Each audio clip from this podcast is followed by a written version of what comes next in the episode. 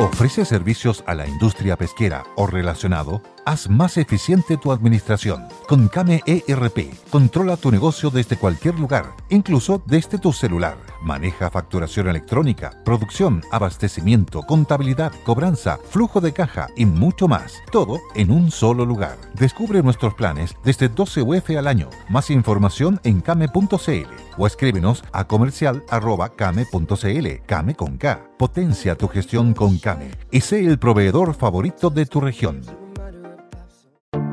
Te invitamos a conocer un lugar mágico, un lugar único, con un paisaje de una belleza que conmueve. Bosque Choyinco, ubicado en el destino Cuenca del Lago Ranco, es el proyecto ideal. Bosquechoyinco.cl, parcelas de 5.000 metros cuadrados con rol propio en el hermoso valle del río Calcurrupe. Fundo Choyinco, kilómetro 3 de la ruta Jifen al Lago Maihue, región de los ríos. Consultas y coordinación de visitas en bosquechoyinco.cl.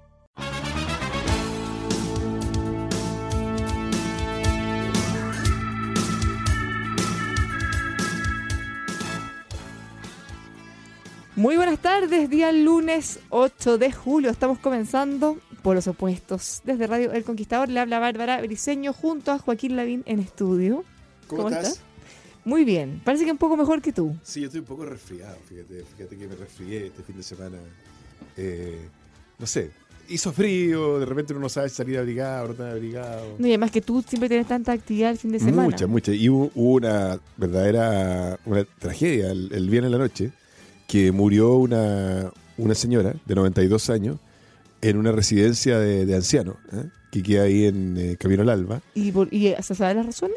Está bajo investigación de la fiscalía, pero iba en el montacarga, porque la estaban trasladando del primero al segundo piso, del segundo al primer piso, y iba en silla de ruedas, y en un momento dado algo pasó y murió. Entonces, está bajo investigación todo, estuvimos ahí con la Ceremi de, de Salud el día, el día sábado, y además que es una, es una casa que se ve buena, pero, pero no tiene los permisos, no tiene nada. Y tiene un problema grave de cómo trasladar personas postradas del segundo piso al primer piso. Entonces fue complicado eso el día, el día viernes y el sábado en la mañana.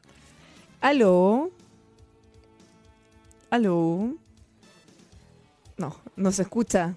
Pensamos que hay alguien que quiere estar, pero no está, pero quiere estar. ¿Hay un polo opuesto enfermo? Hay un- Hay un polo opuesto atacado por el virus de la derecha y me tiene postrado. Uh, pero por fin. Pero, oye, yo pensé que yo había, yo había lanzado unos virus que afectaran la voz, porque me interesa dejar inutilizado al vocero, no la persona, Francisco Vidal. Me gastaban con las cuerdas vocales. Pero veo que las cuerdas ¿cómo vocales están ahí. ¿eh? No, no, las cuerdas vocales mientras no me suene funcionan. ¿Cómo está Me agarré un Francisco? resfrío el fin de semana, que este fin de semana no tuve programa en televisión nacional, así que nos arrancamos a la playa y me lo agarré allá. Por portarte mal, entonces. El cambio de temperatura, porque fíjate que el domingo estuvo bien feo, viernes y sábado más o menos nomás. Y para más remate no alcancé a avisarle a mis ayudantes que hoy día tenía examen en la mañana, así que par- partí a las 7 de la mañana. weón. Uh, Bien abrigado, ¿eh? Afiebrado, Pero afiebrado. Con un, pero con un frío, weón. ya, pero te sientes bien. Así que No. retorné a la, a la cama, pues ya que estoy. Ya, mañana te queremos, pero sanito y salvo. ¿no? Oye, yo estoy, yo estoy Sanito, semi, sanito, semi resfriado.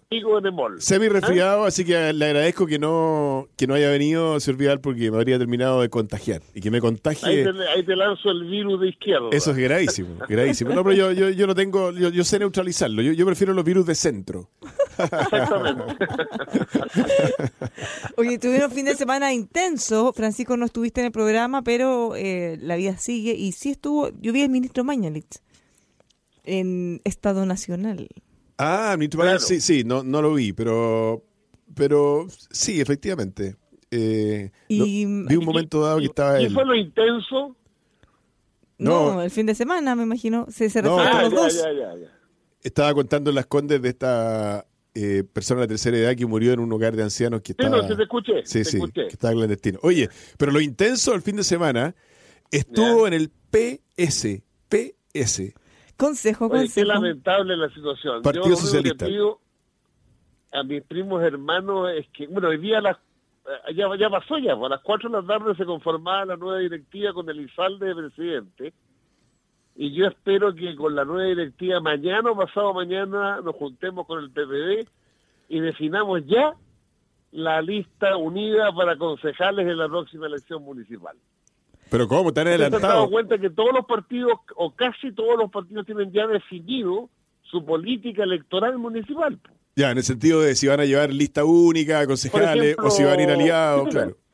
Eh, eh, Mario Desborde, el jueves pasado, nos confirmó que la decisión de la derecha, Chile Vamos, en materia de alcaldes, obviamente, o alcaldesa, un solo candidato. Pero en materia de concejales, la derecha lleva cuatro listas, una por cada partido. La UDI, RN, Evópoli y el PRI. Mira, Los radicales tomaron la decisión de ir solos, otra lista de concejales. Los comunistas, el PRO y los regionalistas, otra lista de concejales. Y la- el Frente Amplio, otra lista de concejales. Los únicos que no hemos tomado una decisión somos el PPD, el PS y la democracia cristiana. Pero mira, mira Francisco, por ejemplo en Las Condes se eligen 10 candidatos, 10 concejales se eligen. ¿eh? Así. Y eh, entiendo que cada lista puede llevar el mismo número de cargo a elegir y uno más. Y uno más. O sea, pueden llevar 11. Por ejemplo, la lista de la UDI podía llevar 11 candidatos.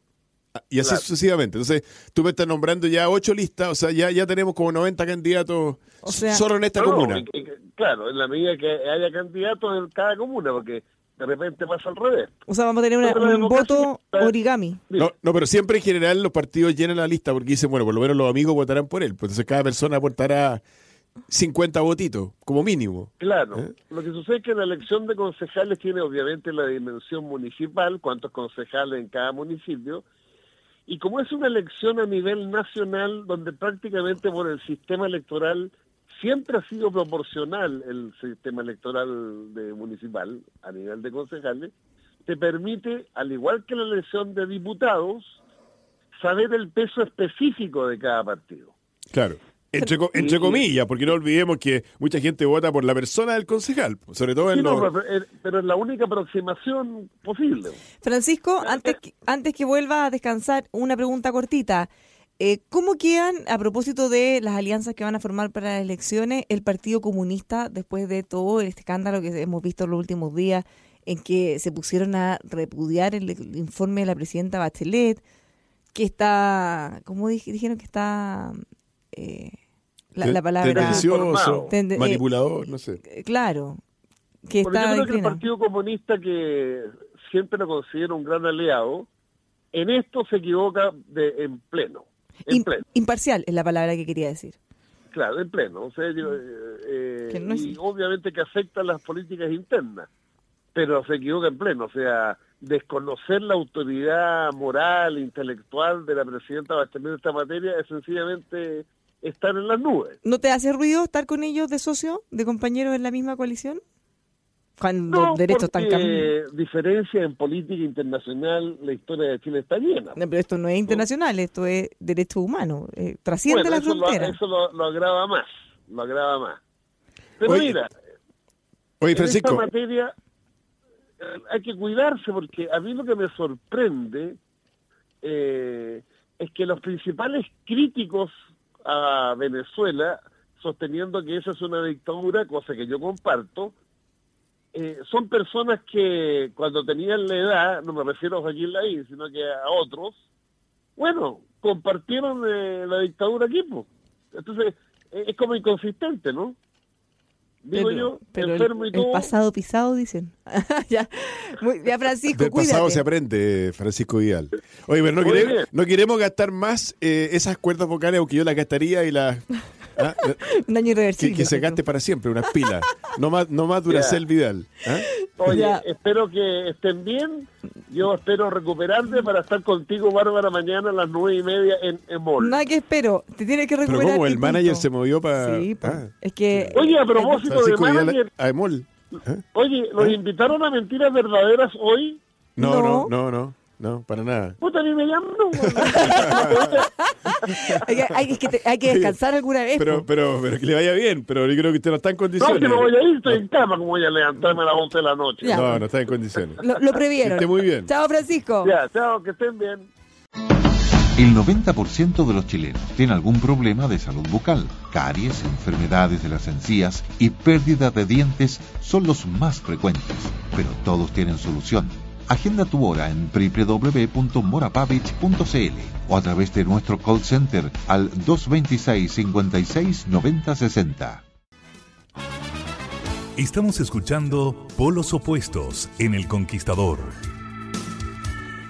La nueva estufa pellet de Bosca es Era Plus, diseñada y fabricada en Chile por Bosca, empresa líder desde hace más de 33 años en calefacción a leña y pellet. Si es Bosca, es buena. Era Plus, este modelo espectacular, tamaño ideal para cualquier espacio. La encuentra en Bosca y en grandes tiendas. No se preocupe por las malas noticias de la delincuencia, que si aumentan los robos, usted siempre puede estar protegido y así evitar ser la próxima víctima.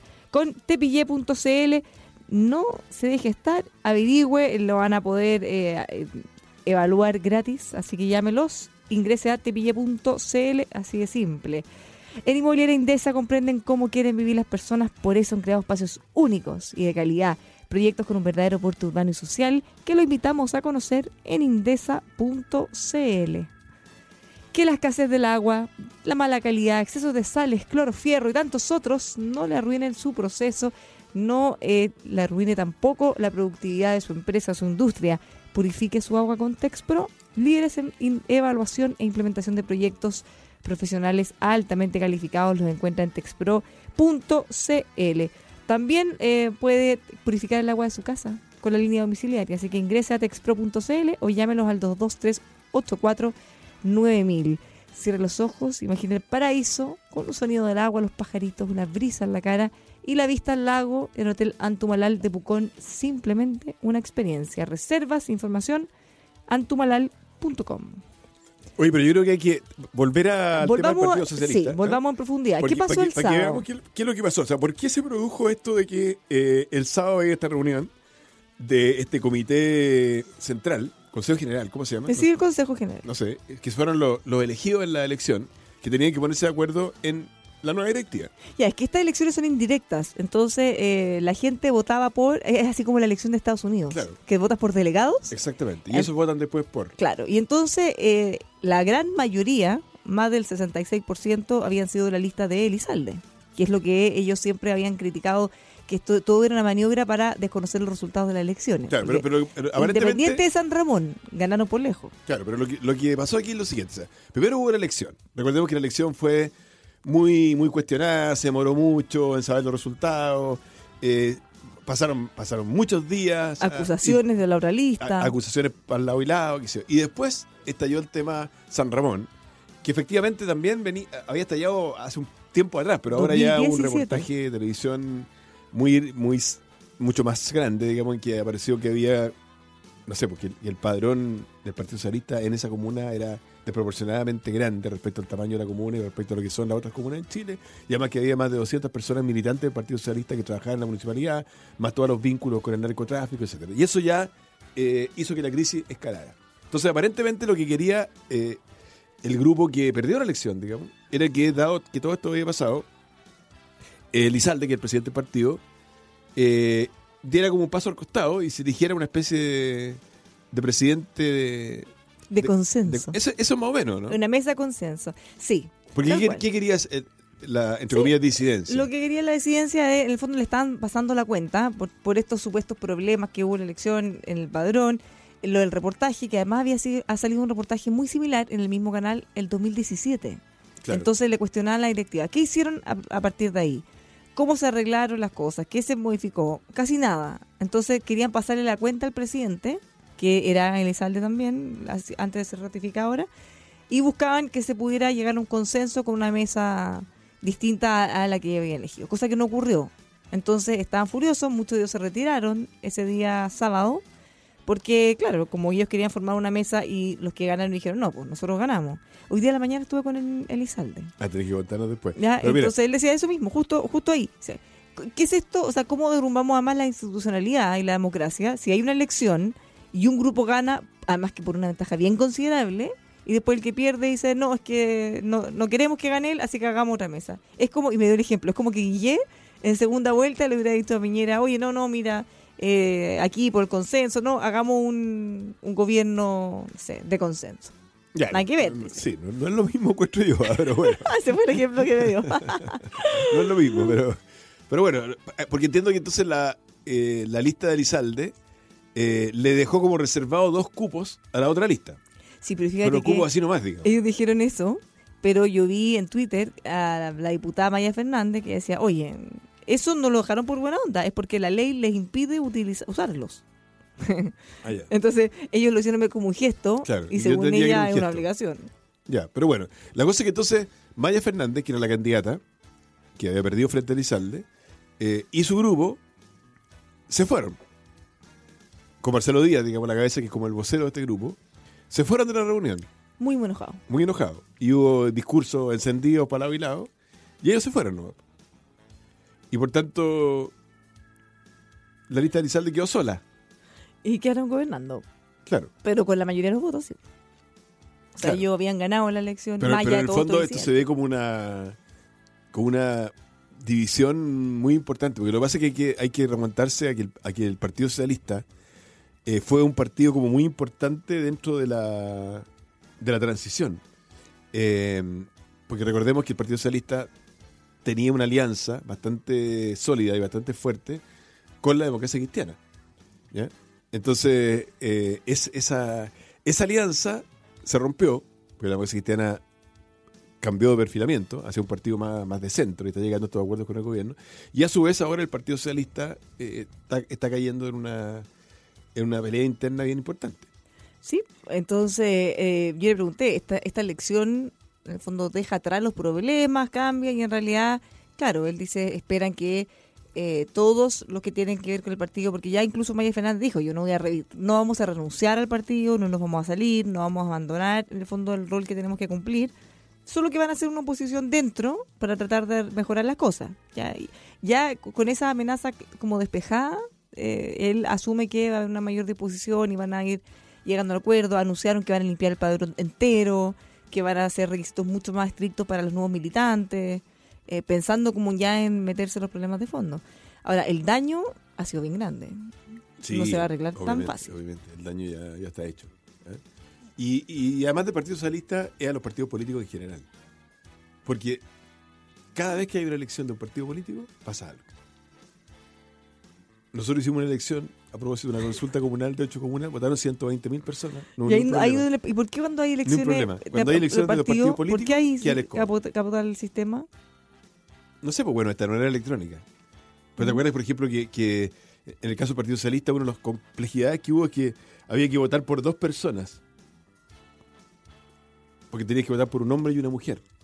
Sí, Ah, más encima, claro. Si tú, si tú votabas por un hombre pero no votabas por una mujer, era nulo. Hubo un montón de situaciones de ese tipo. Claro, porque sí, de hecho Marcelo Díaz me dijo que se supone que los votos deberían haber sido exactamente los mismos en los, en los dos casos, o sea, mismo votación de hombres y de votos de mujeres, pero que no cuadraban esas cifras. No. Claro, porque seguramente alguien votó por uno y no por el otro, qué sé yo. Y, y veo en la segunda un análisis de los, de los ganadores y perdedores con la crisis del Partido Socialista. ¿Quién podría ganar con la crisis del Partido Socialista? Hay una gran ganadora, pero dejémosla para el final. Ya. Según la segunda, porque la veo en la portada aquí. ¿eh? Ya. Pero, pero- Aparte que ella gana con otras cosas también. Sí, también, también. Pero primero un ganador. ¿Te propongo algo? Vamos a una pausa Ya, y seguimos con esto a la vuelta. ¿Quiénes ganan con la crisis del Partido Socialista? Esto y mucho más a la vuelta en Polos Opuestos.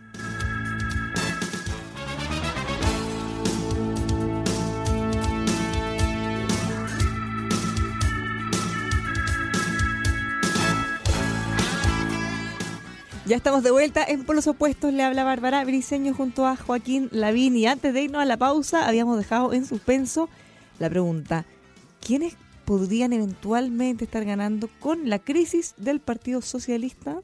Hoy día en la segunda viene una nota que estábamos comentando respecto a cuáles, en teoría, podrían ser. Mira, fíjate que lo encontré bastante interesante, ¿eh? porque, porque venía esta, esta, esta nota. Entonces, eh, decía que uno de los ganadores era el Frente Amplio. ¿Ah?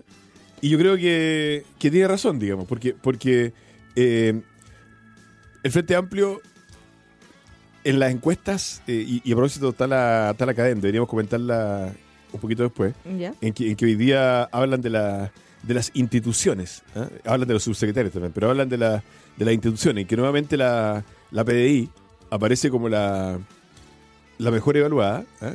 Pero, eh, mira, la, la pregunta es, independientemente de su posición política, ¿usted aprueba o desaprueba el trabajo que está desempeñando las siguientes instituciones? Entonces la PDI lo aprueba al 75%. Y después, si tú, si tú sigues para abajo, a Chile Vamos lo aprueba el 39%. Al Frente Amplio lo aprueba el 26%. Y a la oposición, entre, entre paréntesis, ex nueva mayoría, la apoya el 19%. Entonces el Frente Amplio sistemáticamente está apareciendo mejor evaluado que la ex nueva mayoría. Y, y esta crisis del Partido Socialista afianza esa... Están capitalizando mejor. Exactamente, está capitalizando mejor. ¿ah? Afianza esa situación. Eh, y eventualmente, quién sabe, a lo mejor algunos de los que se vayan, si es que se van algunos del Partido Socialista, ¿a, a dónde podrían irse? Entre otros, por ejemplo, al propio Frente Amplio. ¿ah? Entonces, el análisis aquí, uno de los ganadores es el Frente Amplio. ¿ah? Un, un segundo ganador, dice ahí, es la democracia cristiana.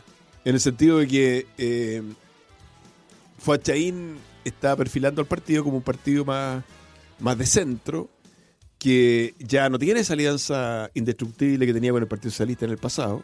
Por tanto, la crisis del Partido Socialista no la afecta, sino que al contrario. O sea, como que se separaron justo antes. Exact- exactamente. Entonces el costo no se lo llevan juntos. Claro. Pero veo en la portada, veo en la portada que la, la gran ganadora, y, y, y define algo así como, a ver, buscan en internet, pero era algo como el factor B, ¿ah?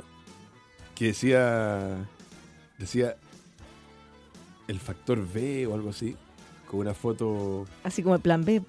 con una fo- foto... Dice, reaparece el factor B con una, una mujer pensando, una, porque está justo en una actitud mirando al cielo, así como, ¿qué hago? ¿Voy o no voy? ¿Sí o no? ¿Sí Michelle, o no? ¿Sí o no? Michelle. Así que aquí Como diría se Bosé. pondría de pie, Michelle. cantaría la canción de los Beatles. Michelle. Michelle, factor B. Fíjate que eh, la presidenta Bachelet, sobre todo después de lo que fue este informe que vamos a comentar, eh, yo creo que sus bonos han ido bastante más arriba. Porque al final ella, eh, de alguna manera, le tapa la boca a muchas personas que en algún minuto cuestionaron si es que ella iba a ser capaz de ser tan fuerte o no eh, con el régimen de Maduro en las violaciones de derechos humanos, considerando la cercanía ideológica que ella siente con ellos. En el fondo, yo, yo más que dudar de ella, Y yo decía, que lo han reconocido así. yo creo que sí que le iba a costar. O sea, porque no es que fácil. Sergio tuiteó algo así como diciendo, no esperaba esto, pero ahora quiero decir que me sorprende positivamente. Como nobleza obliga. Sí. Porque el informe es muy categórico, es muy, muy labiario. Entonces, en el fondo, el, lo, efectivamente, en, una, en una situación de vacíos de liderazgo, en la ex nueva mayoría, ¿quién está? Michelle. Fíjate que ella cuando terminó la visita, Aunque le pese a Miguel Bosé. acuérdate que había hecho una declaración que fue súper criticada porque dijo, mira, sí, hemos visto algunas cosas eh, y claramente eh, Estados Unidos y la, el bloqueo ha empeorado la crisis, ¿te acuerdas? Justo cuando Sí. terminó la visita. Eh, yo creo que todavía estaba allá, ¿o no? Cuando habló. No estoy seguro. Creo que sí. Eh, Yo creo que todavía estaba allá o estaba yéndose. Entonces había sido bien... eh, o sea, solo esto mencionar la- el bloqueo de Estados Unidos y dijo, en el fondo, todos tienen que ponerse las pilas y todos, todo, entonces como que sonaba medio relativizar. Y eso había generado mucha molestia. Entonces, al final, lo más sabio fue, esperemos el informe. Porque además, si es que todavía estaba allá, tampoco se puede poner a decir cualquier cosa con Maduro al lado. Eh, pero cuando uno ve el informe después, no hay, no hay relativización ni justificación. Y fíjate que el Partido Comunista ha sido súper crítico, que este, que este informe eh, está totalmente cargado. ¿El senador Navarro no ha dicho nada todavía? El senador Navarro dijo que no podía desecharlo a priori. o sea, claro, él, le- no lo voy a desechar. Así, voy a ver, vamos a ver si algo dice, porque el gobierno tiene que desmentir las cosas. Ya, pero se manejó ahí, por lo menos. o sea, con más dignidad que el Partido Comunista en el sentido de que ellos además critican al presidente Bachelet porque ella no cuestionó este informe y no criticó todos los intentos de, desastre, eh, de, de golpes de Estado. ¿Cómo es la palabra? Desa- hoy día estoy media... Desestabilización. de la desestabilización de la democracia, toda la injerencia extranjera, eh, todos los intentos de golpe de Estado. Pero la presidenta Bachelet en su minuto dijo, esto es un informe de derechos humanos. Ella no iba a hablar de política, ni economía, ni, ni de nada más que de derechos humanos. Y claro, derechos humanos en el sentido de tortura, de cómo violan eh, la libertad de expresión, cómo persiguen a los opositores políticos, cómo los tratan mal, cómo la gente está viviendo una crisis humanitaria, sanitaria, que es terrible. po. Entonces, que el Partido Comunista... No, el informe fue muy categórico. Que el Partido Muy- Comunista ahora venga objetivo, a habló- cuestionar. Habló, las cifras concretas, eh, habló de las torturas, las describió, habló de la crisis humanitaria, eh, habló de, de la nutrición, habló de la precariedad en materia de, de salud, habló de la cantidad de venezolanos que estaban dejando el país, tema que nos afecta a nosotros también a propósito. Entonces fue bastante categórico y, verdad, hoy día hasta el Frente Amplio, veo, que lo respaldó categóricamente, hasta la propia Beatriz Sánchez. ¿Tú sabes qué me pasa? O sea, Juanito? el único, el único que sigue defendiendo en este minuto Aparte de Navarrine y el Partido es el Comunista. Partido Comunista. El único que sigue ¿Cómo le, me da como, le da un poco de vergüenza? Porque además son como categóricos, dicen, no, eh, como, ¿cómo, ¿cómo pueden ir a criticar al presidente de Chile que es imparcial y que no, que, que no es imparcial en ese caso? El Partido Comunista es así. O sea, Aparte que más es la presidenta. Bachelet, Que- pues no es cualquier persona. que, que pierde toda objetividad en relación a esto. No, pero están dispuestos a asumir además el costo político de quedar como los defensores de las violaciones de derechos humanos en Venezuela. Así es. duro. Lo encuentro súper duro. Pero ¿sabes qué me pasa, eh, Joaquín? Que ya, la presidenta hizo este informe demoledor, ¿cierto? Que eh, básicamente no tiene nada nuevo, es lo mismo que ya sabíamos, pero siento Claro, que que, que dicho por por el ella- solo hecho que lo haya dicho Y ella, dicho por las Naciones Unidas, Y que era una fuerza importante. ya, en el fondo todo lo que ya sabíamos, ahora ya sabemos que es súper, súper, súper oficial. ¿Y ¿Qué, ¿Qué ha cambiado? ¿O qué va a cambiar? Esa es la parte como Sí, que... pues esa es la parte que, que más duele. Chuta. Porque en el fondo uno dice, el pueblo venezolano día a día está sufriendo esto, día a día la gente se sigue yendo, día a día esta crisis humanitaria se agrava y, Claro, ya hay consenso, ya está certificado que esto es así y, y no, no, pasa nada. Entiendo no que, es que lo digan que sigue algunos. habiendo reuniones, las reuniones de Oslo, todo eso. No, retomaron las reuniones de la oposición con el gobierno, ya, pero mientras no salga Maduro esto no va a avanzar a ningún lado. Entonces, ya está certificado. Ya ahora esto no es algo que dice el presidente Piñera ni que dice la oposición ni un grupo ni nada. No, esto ya es oficial. ¿Qué se hace ahora? ¿Qué hace el mundo ahora para ayudar a Venezuela? No está fácil. Polos opuestos en Radio El Conquistador. No todas las ventanas son iguales, por eso le queremos hablar de Vidral, con más de 30 años de experiencia, especialistas en ventanas de PVC y aluminio, también en termopanel laminado y mucho más. Los encuentra en Recoleta 2602 y en el showroom ubicado en Vitacura 7646 ventas.vidral.gmail.com. Pueden mandar pedir información. Vidral, confort y calidad que marcan la diferencia. Atención, conductores, si su patente termina en el dígito 4, le toca la revisión técnica este mes, así que acérquese a cualquier revisión técnica de San Damaso para tener los mejores precios de Santiago. Los encuentran en Puente Alto, La Florida, Maipú, Quilicura, Colina y Huechuraba. Recuerde, si termina en dígito 4, este es su mes. Revisiones técnicas San Damaso. La Raíz Maquinarias, los pisos de hormigón son su tema. Le dan la mejor imagen a su empresa. Recuperación, pulido, corte, brillo, tratamiento, recubrimiento, todo para que sus pisos queden perfectos en el menor tiempo de ejecución.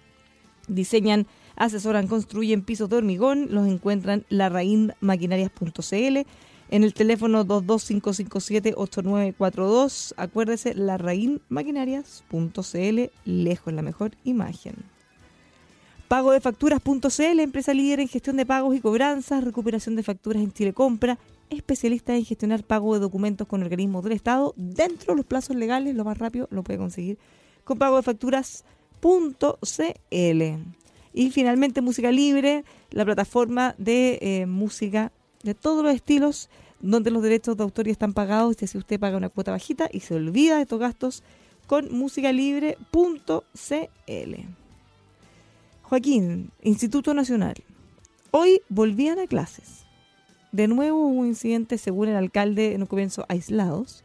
Yo vi unas imágenes de unos tontitos arriba del techo tirando Sí, bombas primer- molotov. primero, primero recordemos que hubo toda una polémica el fin de semana por unas declaraciones del alcalde. ¿eh? Pero hoy día vi que la, la intendenta, Carla Rubilar, subió a redes sociales una publicación de el presidente del centro alumno, en que punto menos que llamaba a, eh, no llamaba, pero decía, co- como, como en broma, como en talla, pero no es talla en realidad, matar a Alessandri. ¿Viste eso? Yo vi, sí, lo que pasa es que en Instagram, nosotros que somos buenos para las redes, Instagram, de hecho nos puede seguir. A diferencia de Francisco Vidal. a diferencia de Francisco Vidal. Instagram de Joaquín es joa- arroba Lavín Joaquín. Exactamente. El En mío Twitter es también. arroba Bárbara Briceno K, tal cual en Twitter e Instagram, arroba Lavín Joaquín, arroba Bárbara Briceno K. Bueno, hay unas herramientas que son como juegos en la historia donde uno puede hacer preguntas. Entonces, el presidente del centro alumno hizo una pregunta así como, ¿qué está, ¿está listo para volver a la guerra del 8? En el fondo, eh, haciendo alusión a que hoy día volvían a clases. ¿Ya? Claro, esa era la guerra. entre Esa es la, comillas. la guerra, entre comillas. Entonces, eh, la gente le responde. ¿Y qué habría pasado? Que alguien, le, alguien supuestamente le habría puesto eh, matar a Alessandri. Y él lo habría como subido.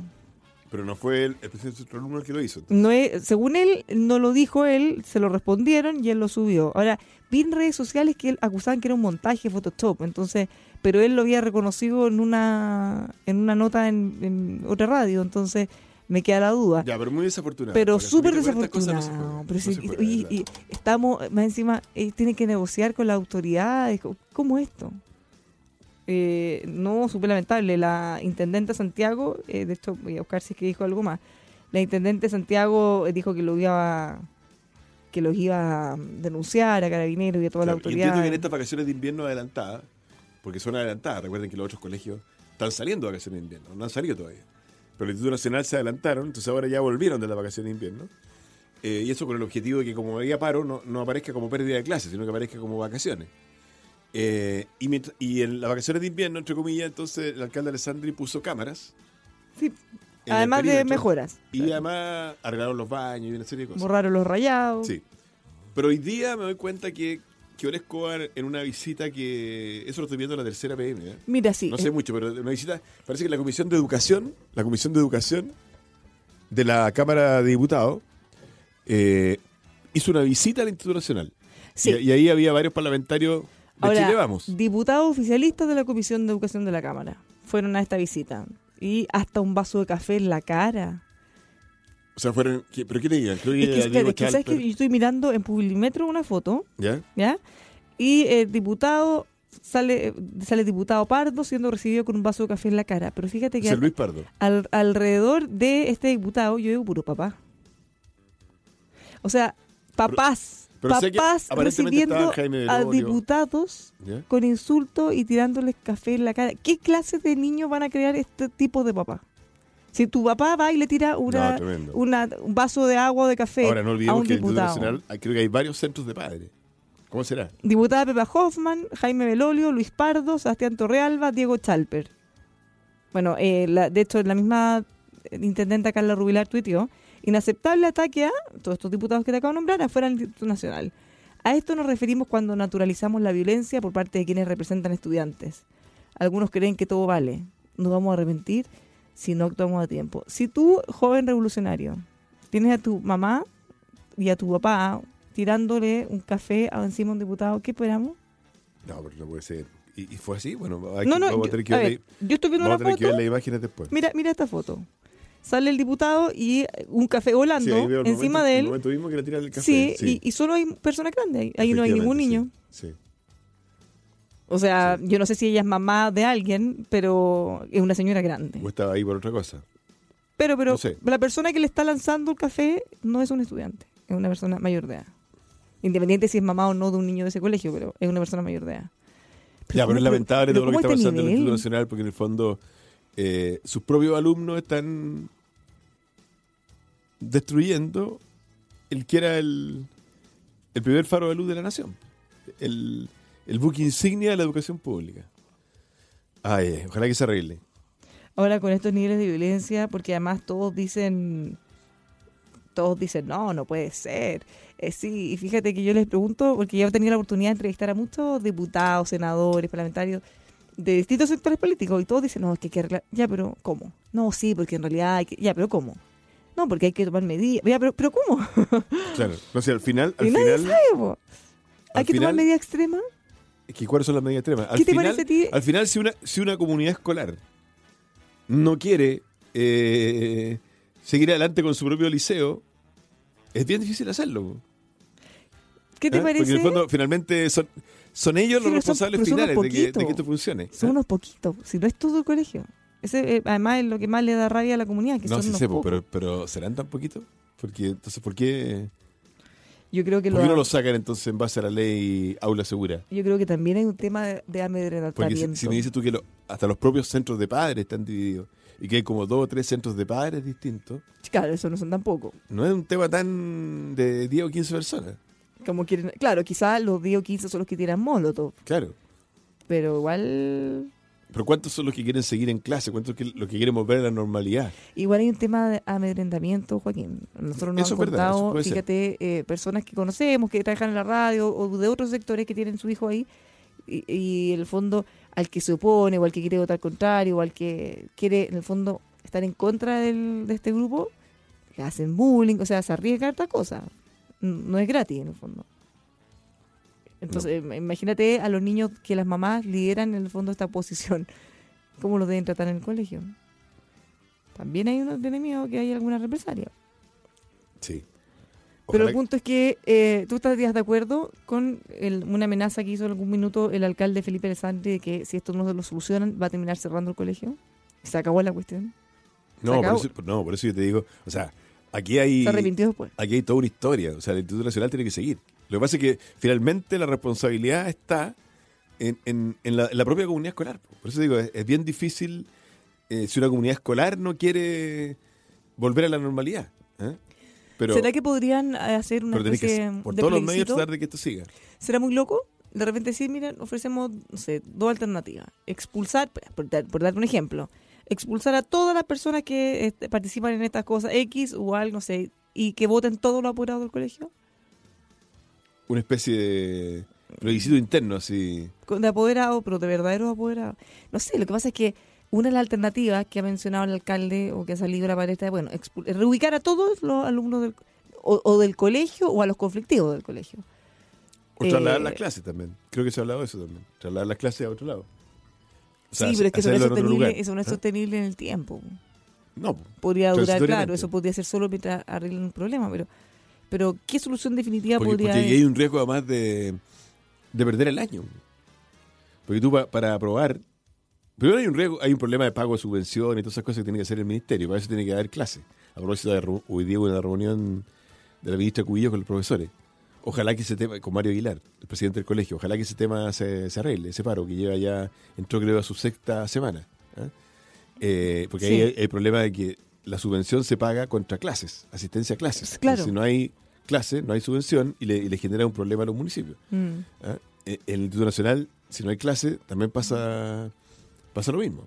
¿ah? Entonces el tema es súper complejo.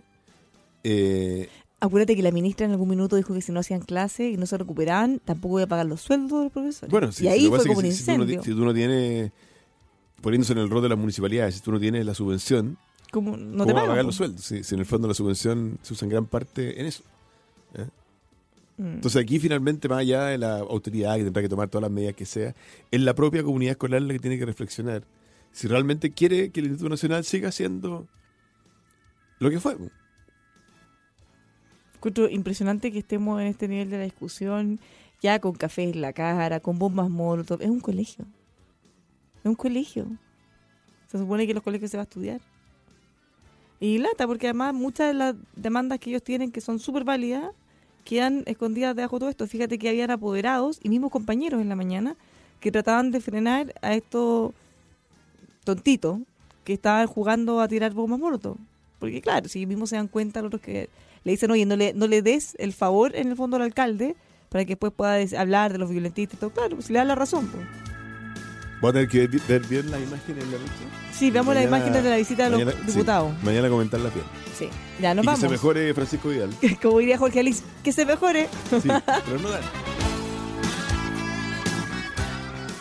With Lucky Land slots, you can get lucky just about anywhere. Dearly beloved, we are gathered here today to. Has anyone seen the bride and groom?